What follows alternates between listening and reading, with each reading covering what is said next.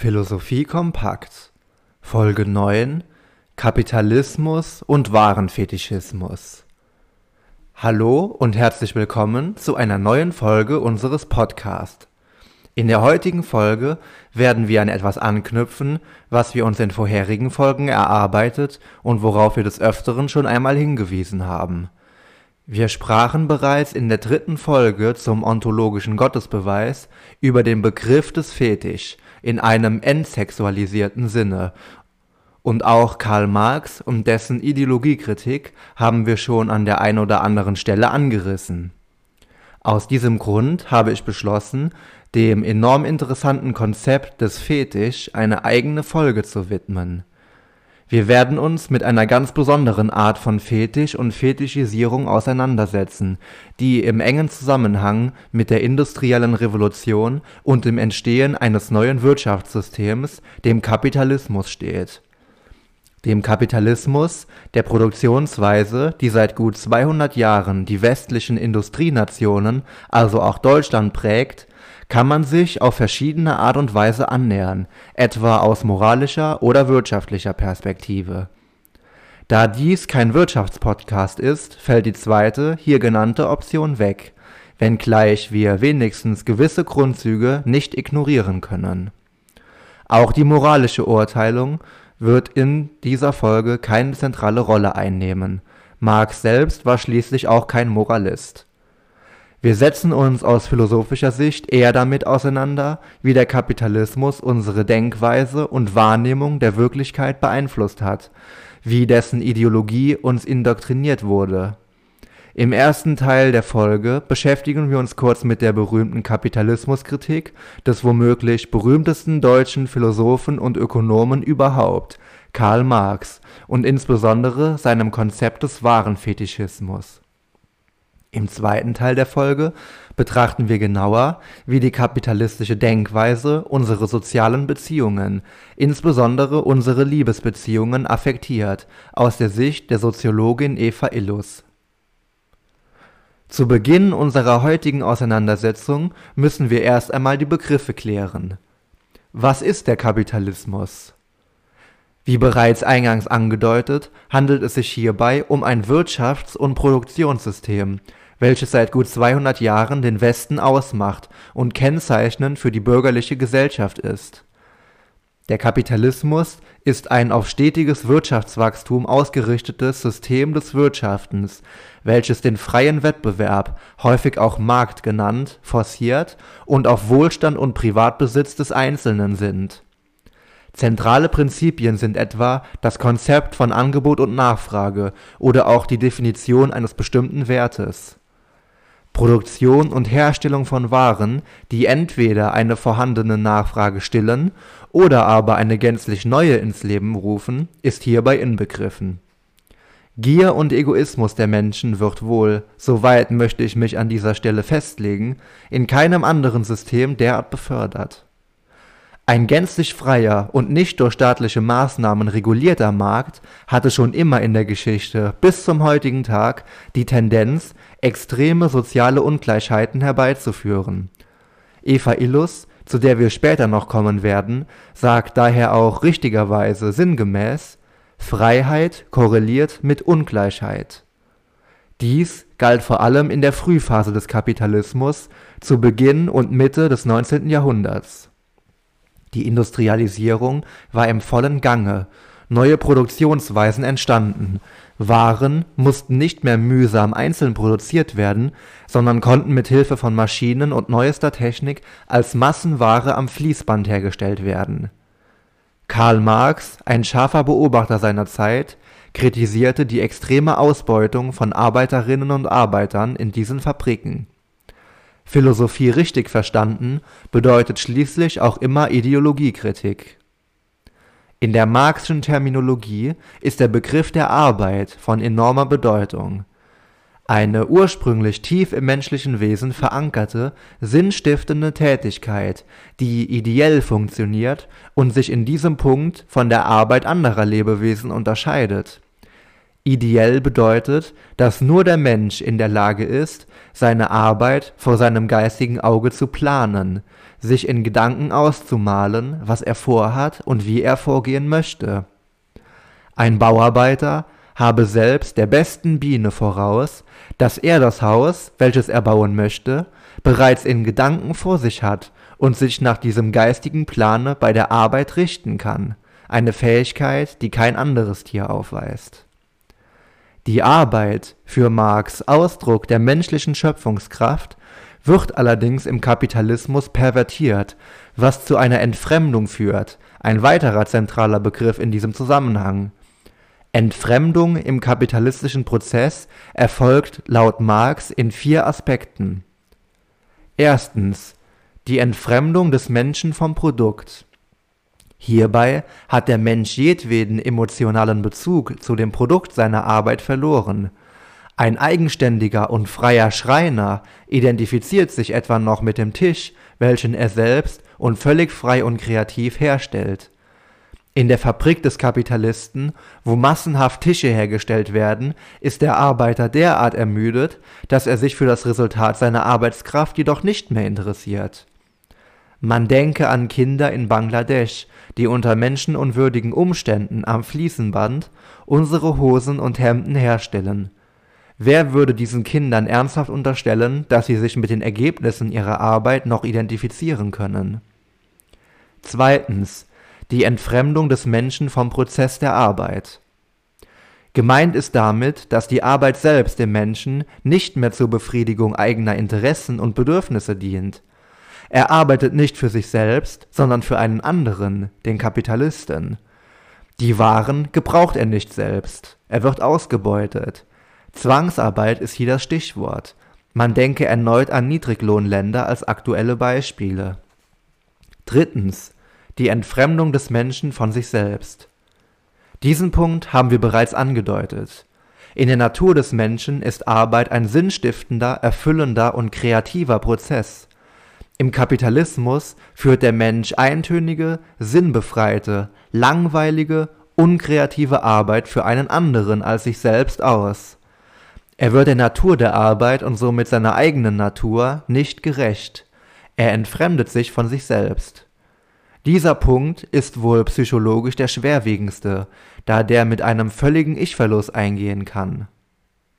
Die Literatur des Expressionismus zu Beginn des 20. Jahrhunderts thematisiert genau diesen Aspekt des Ich-Verlust. Viertens. Die Entfremdung des Menschen vom Menschen. Die Menschen werden einander fremd und verlieren den Bezug zueinander. Gefördert wird der Egoismus, wir kennen das aus dem heutigen Begriff der Ellenbogengesellschaft. Die Menschen stehen sich feindlich gegenüber, wittern dem anderen nur noch einen Konkurrenten. Marx setzt hier an und fordert die Klasse der Ausgebeuteten zum Zusammenhalt auf, um gemeinsam Widerstand zu leisten Proletarier aller Länder, vereinigt euch, wie es im kommunistischen Manifest heißt.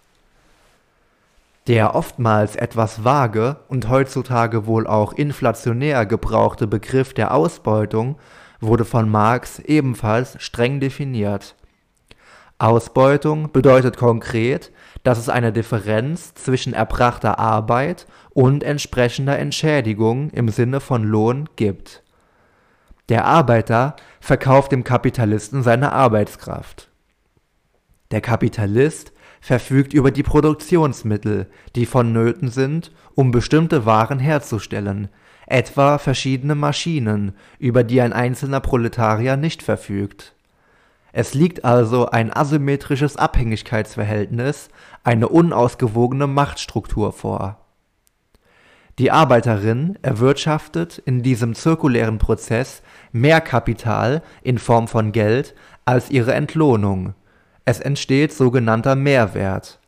Dieser Mehrwert ist also unbezahlte Arbeit, sprich Ausbeutung in diesem Sinne, welches der Kapitalist für sich behält und wieder in den Kreislauf des Geldes hineingibt, indem er investiert, beispielsweise in noch bessere Produktionsmittel, um noch effizienter für sich arbeiten zu lassen und selbst immer reicher zu werden, wobei die Gehälter, die er zahlt, bei steigender Arbeit bestenfalls gleich bleiben. Es entsteht Akkumulation, also Anhäufung von Kapital, allerdings zu einseitigem Nutzen. Überwinden kann man dieses System in Marx Augen nur dadurch, dass man den Übergang zu einer kommunistischen Gesellschaft über den Zwischenschritt des Sozialismus vornimmt, in welcher das Privateigentum überwunden ist und die Produktionsmittel, die sich in den Händen weniger Mächtiger befinden, verstaatlicht und allen zugänglich gemacht werden so dass jeder und jede wieder Kontrolle über die eigene Arbeit und Lebensweise in Freiheit und Würde zurückerlangt. Kommunismus leitet sich schließlich auch vom lateinischen communis ab, was mit gemeinsam zu übersetzen ist. Nach diesen grundsätzlichen Einblicken in das kapitalistische Wirtschaftssystem sowie einiger prominenter Kritikpunkte von Karl Marx wollen wir uns noch intensiver mit einem ganz bestimmten Konzept auseinandersetzen, dem für den Kapitalismus kennzeichnenden Warenfetischismus, welchem Marx ein sehr ausführliches Kapitel in seinem Hauptwerk widmet. Der Begriff des Fetisch ist erst seit Freud derart sexuell konnotiert, wie wir ihn heute verstehen eigentlich ist das Konzept schon viel älter und hat seinen Ursprung in der Zwangschristianisierung und Kolonialisierung von Ländern des afrikanischen und amerikanischen Kontinents durch die Europäer im Mittelalter und der frühen Neuzeit. Die christlichen Missionare gebrauchten den Begriff des Fetisch zur Abwertung vermeintlich kulturell unterlegener Völker. Die Europäer machten sich etwa darüber lustig, dass die Afrikaner Gegenstände wie Hölzer und Steine verehrten und anbeteten, da sie ihnen magische Kräfte zuschrieben. Ein Fetisch ist nämlich, wie wir in der dritten Folge dieses Podcasts schon gehört haben, die Annahme, ein menschengemachtes Objekt verfüge über magische Kräfte und habe Einfluss auf seinen Besitzer, was natürlich eine Subjekt-Objekt-Umkehr darstellt, denn in Wahrheit sind es ja die Menschen, die Einfluss auf diese Gegenstände haben, da sie diese nach Belieben formen und gestalten können. Diese Abwertung anderer Kulturen als Ausdruck westlicher Überheblichkeit, die leider oft dazu geführt hat, andere Völker als minderwertig anzusehen und brutal gegen sie vorzugehen, bezeichnet man als Eurozentrismus, der Zentrierung des europäischen Kontinents und dessen Kennzeichnung als kulturell und moralisch überlegen. Ein wichtiger Begriff in den Culture und Slavery Studies. Es war allerdings erst Karl Marx, der nachgewiesen hat, dass selbst die vermeintlich aufgeklärten und rationalen Europäer, wie sie etwa auch von dem Soziologen Max, Max Weber charakterisiert werden, nicht frei von Fetischisierungen sind, die sich nur anders äußern, und zwar nicht in der Anbetung von bestimmten Tieren oder Naturobjekten wie bei den in Anführungszeichen primitiven Völkern, sondern in der Anbetung von kapitalistischen Waren. Eine Ware kann prinzipiell erstmal ein jedes Produkt sein, welches im kapitalistischen Wirtschaftsprozess hergestellt und verkauft wird, etwas, was man also besitzen kann die Menschen des Westens haben, so konnte Marx feststellen, die Neigung, solchen Waren ebenso magische und übernatürliche Kräfte zuzuweisen, wenn auch nicht immer ganz so offensichtlich.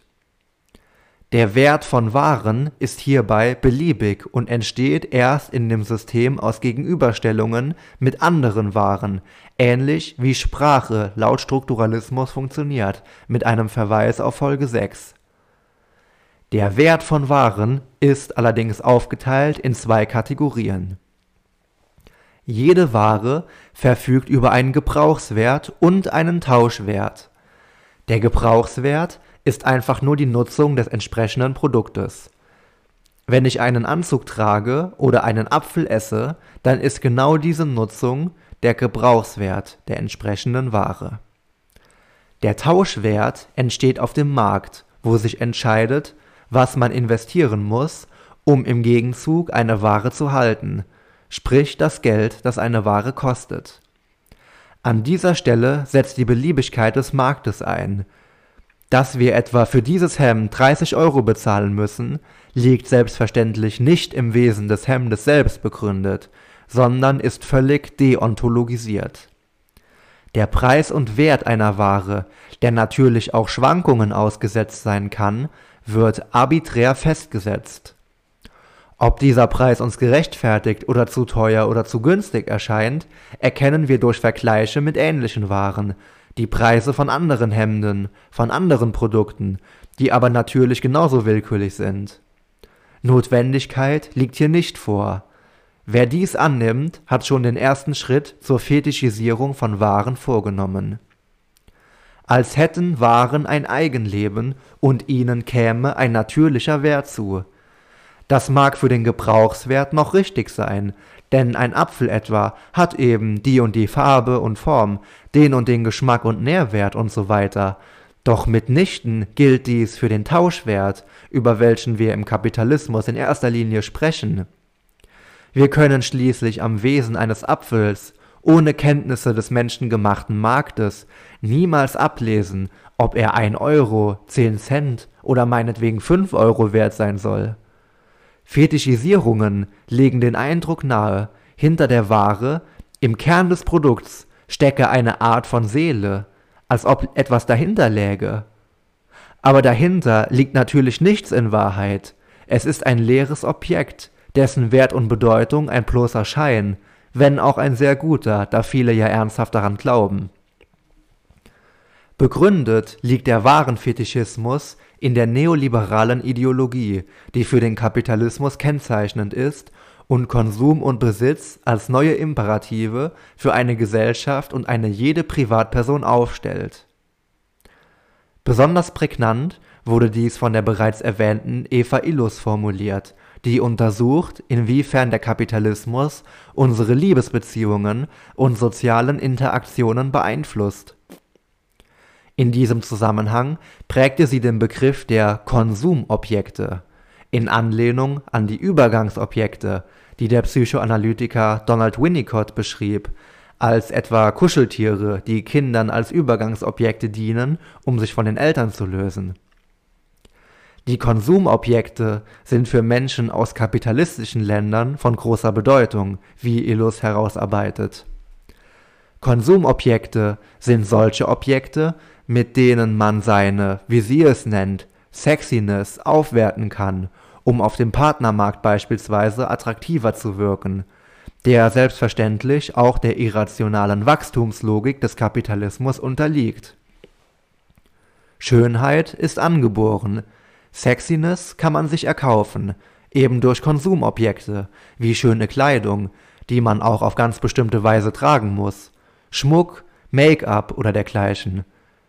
Diesen leblosen Dingen, die man auf dem Markt erwerben kann, spricht man Einfluss zu auf die eigene Wirkung auf andere. Konsumobjekte unterliegen somit ebenfalls einem Warenfetischismus. Illus geht allerdings noch weiter, indem sie analysiert, dass unsere Liebesbeziehungen, also unsere intimsten und privatesten Momente, durch den Kapitalismus so geprägt sind, dass sie käuflich werden. Der kapitalistische Markt er schafft ein derart großes Angebot an Waren und Produkten, dass unsere Geschmäcker und Vorlieben immer differenzierter werden und somit in zwischenmenschlichen Beziehungen den Ausschlag geben können für Konflikte bei unterschiedlichen Geschmäckern oder aber auch Liebesgefühle entstehen lassen können bei geschmacklicher Übereinstimmung. Man denke etwa daran, dass man sich seiner Partnerin oder seinem Partner dadurch verbunden fühlt, dass man etwa den gleichen Musikgeschmack hat was sich daran widerspiegelt, dass man dieselben Alben kauft, also auf dem kapitalistischen Markt aktiv wird oder wurde. Umgekehrt können zu große Differenzen dazu führen, dass Liebesbeziehungen auseinandergehen und sich Menschen entlieben. Von unterschiedlichen Auffassungen darüber, wie die Innenarchitektur der eigenen Wohnung zu beschaffen sein hat, in welches Land der nächste Urlaub geht, welche Bücher und Filme konsumiert werden und vieles mehr. Alles hängt ab von Konsumobjekten, und wenn diese zu stark auseinanderdriften, stellt man plötzlich fest, dass man nicht mehr verliebt ist, nicht mehr zueinander passt, sich voneinander entfremdet und auseinandergelebt hat und so weiter.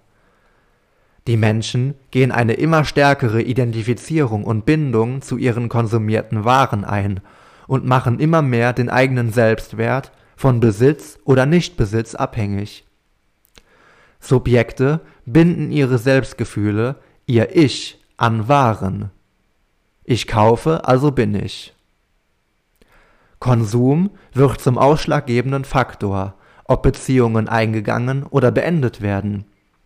Konsum ist hier auch im weiteren Sinne zu verstehen, etwa in Form von politischen Auffassungen, die auch in gewisser Weise konsumiert werden.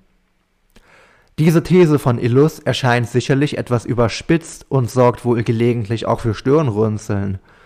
Schließlich beende ich doch nicht sofort eine Partnerschaft, nur weil Uneinigkeit darüber besteht, welcher Tisch für das Wohnzimmer gekauft werden soll oder welche Partei gewählt wird.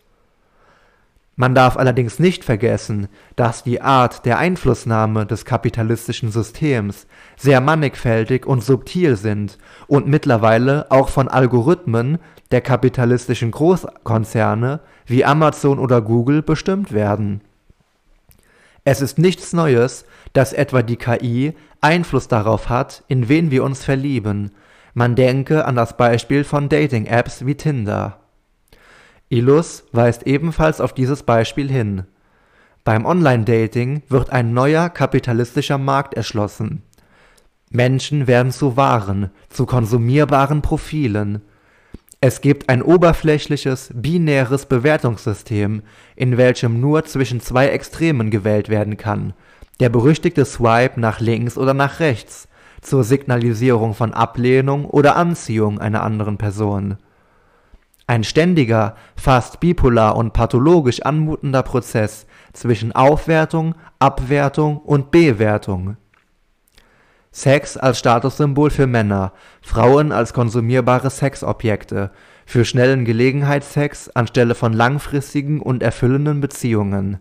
Immer mehr, immer schneller, immer weiter und immer oberflächlicher der Kapitalismus und seine Ideologie haben uns laut Illus bis in die tiefsten Sphären unserer Intimität geprägt und vor allem ein patriarchales Gesellschaftssystem aufrechterhalten, unter welchem insbesondere Frauen zu leiden haben, wenngleich Illus auch anerkennt, dass Gelegenheitssex auch durchaus für Frauen empowernd sein kann, da sie ihre Lüste ausleben können, ohne direkt auf eine karriereeinschränkende Beziehung oder Mutterschaft reduziert zu werden. Nichtsdestotrotz ist der Kapitalismus durchzogen von dem männlichen Blick, dem Male Gaze, dem sich Frauen unbewusst fügen und anpassen, männliche Projektionen, die Frauen auf bestimmte Art und Weise betrachten und womit Frauen eine projektive Identifizierung eingehen, was sie oftmals leider selbst zu Waren degradieren lässt. Man kann diese Entwicklung sehr anschaulich in Hollywood nachvollziehen der kapitalistischen Filmproduktion. Wie oft werden Frauen in solchen Filmen sexualisiert? Die Kamera ist nicht neutral oder objektiv, sondern an dem Blick der männlichen Figur angeheftet, zumindest ist dies in einigen bekannten Großproduktionen der Fall. Die Kamera wird so geführt, als würden wir durch die Augen des Mannes blicken, man denke etwa an James Bond, der eine seiner verführerischen Bond-Girls mit seinen Blicken unter die Lupe nimmt, wobei die Kamera genau diese Blicke mitgeht und gezielt auf die reizvollen Körperteile der Frau gerichtet ist. Dass einzelne Körperteile, die metonymisch als Teile für das Ganze einer Person stehen, ebenfalls derart fetischisiert und quasi übernatürlich aufgeladen werden, ist eine weitere von zahllosen Ausdrucksformen des kapitalistischen Warenfetischismus, der auch vor Menschen und deren Körpern keinen Halt macht. Wir alle kennen Formulierungen wie die unsichtbare Hand, ein Begriff, der von Adam Smith geprägt wurde und den sich angeblich selbst regelnden Markt bezeichnet, worauf Liberale immer wieder anspielen, es entsteht der Eindruck, beim Markt handele es sich um ein gottähnliches, übernatürliches Wesen, welches über eine ungeheure Macht über die Menschen verfügt, eben diese allmächtige, unsichtbare Hand. Dabei lässt man ungeachtet, dass der Markt menschengemacht ist und nach menschengemachten Regeln funktioniert, die nicht notwendig, sondern kontingent sind, die man also immer auch anders gestalten und ändern könnte. Ein weiteres gutes Beispiel ist der häufig von sogenannten Coaches in Werbung propagierte Imperativ, man solle das Geld für sich arbeiten lassen. Wenn man das richtige Mindset habe, würde man ganz schnell reich werden, denn man ist dumm, wenn man für Geld arbeitet, obwohl man es doch so viel einfacher haben und Geld für sich arbeiten lassen könnte. Hätte ich das mal früher gewusst. Spaß beiseite, auch dieser unsägliche Ausspruch ist ein deutliches Anzeichen für einen weit fortgeschrittenen Warenfetischismus. Ein unbelebtes Ding wie Geld wird personifiziert, mit menschlichen Eigenschaften verbunden und somit quasi ontologisiert, als läge es im Wesen des Geldes, seinem inneren Sein nach, auch über die Fähigkeit zu verfügen, eigenständig Arbeit verrichten zu können. Das ist natürlich völliger Unsinn. Geld kann nicht für mich arbeiten. Nur Menschen können für mich arbeiten. Ich kann also unter dem Deckmantel des Kapitals andere Menschen ausbeuten und für mich arbeiten lassen und dann so tun, als hätte das Geld sich auf magische Weise verselbstständigt und somit vermehrt. Solche hinterlistigen Werbetricks, auf die man sich selbstverständlich niemals einlassen sollte, sind Ausdruck einer schlimmen Indoktrinierung der kapitalistischen Ideologie und gute und jedem bekannte Beispiele von Warenfetischismus, um dieses theoretische Konzept einmal in der Praxis anzuwenden. Es ist überaus symptomatisch für unsere Zeit des Spätkapitalismus, dass wir leblosen Produkten und Waren ein magisches Eigenleben unterstellen, aber gleichzeitig wirkliche Lebewesen, die leidensfähig sind, behandeln wie Massenware und leblose Produkte, worauf ich nur auf die industrielle Massentierhaltung oder aber auch exzessiven Konsum von Pornografie, wo Frauen in erniedrigenden Positionen dargestellt werden, hinzuweisen brauche. Meiner persönlichen Ansicht nach hat der Kapitalismus zudem die Tendenz, ausschließlich das Allgemeine und nie das Besondere zu betrachten. Wir haben zwar in Folge 5 zur Wissenschaftlichkeit gelernt, dass das Allgemeine zu bevorzugen das Ideal einer Wissenschaft ausmacht. Doch dabei vergessen wir, dass dies nicht immer so ist und der Kapitalismus selbst keine Wissenschaft, sondern eine Wirtschaftsform ist und somit ohnehin andere Regeln gelten. Man verweist hierbei etwa auf Zahlen und Statistiken, wonach das BIP so hoch sei wie noch nie, und so allgemein gehe es uns ja allen gut, wenn es der Wirtschaft gut gehe. Die Zahlen mögen im Allgemeinen richtig sein und der gesamte Wohlstand steigen, was eine alleinerziehende Mutter mit einem Mindestlohnjob im Besonderen allerdings herzlich wenig interessieren dürfte. Genauso wie eine gute Therapeutin sich auf den Einzelfall der vor ihr sitzenden Patientin einlassen muss und nicht nur irgendwelche allgemeinen Lehrbücher und Theorien auf diese besondere Person zwanghaft anzuwenden gedenkt. An dieser Empathie und dem grundsätzlichen Einfühlungsvermögen, so meine Diagnose, mangelt es dem Kapitalismus zutiefst, der in seinem narzisstischen Größenwahn das Narrativ des grenzenlosen Wachstums erzählt, was es aber in Wahrheit nicht geben kann, denn jedes Wachstum kommt spätestens dann an seine Grenzen, wenn die Ressourcen der Lebewesen und der Natur, die ausgebeutet werden, erschöpft sind. So muss ein jedes auf ewiges Wachstum ausgerichtetes System notwendig scheitern und kollabieren. Es liegt in der Demokratie auch an uns zu entscheiden, ob wir diesem Scheitern mit einer Widersetzung zuvorkommen oder ob wir das System weiter mittragen bis zur bitteren und wohl auch letzten Katastrophe der Menschheit. Am Ende dieser Folge möchte ich, wie immer, meine heutigen Literaturempfehlungen aussprechen. Da wäre zum einen Das Kapital von Karl Marx und besonders das dort enthaltene Kapitel zum Warenfetischismus, sowie zum anderen das Buch Warum Liebe endet, eine Soziologie negativer Beziehungen von Eva Illus, auf Deutsch erschienen im Surkamp Verlag. Beide Werke dienten als Quelle für die heutige Episode auch das kapitalismuskritische Buch Influencer, die Ideologie der Werbekörper von Wolfgang M. Schmidt und Ole Nymöen aus dem Surkamp Verlag ist sehr lesenswert. Vielen Dank fürs Zuhören und bis bald.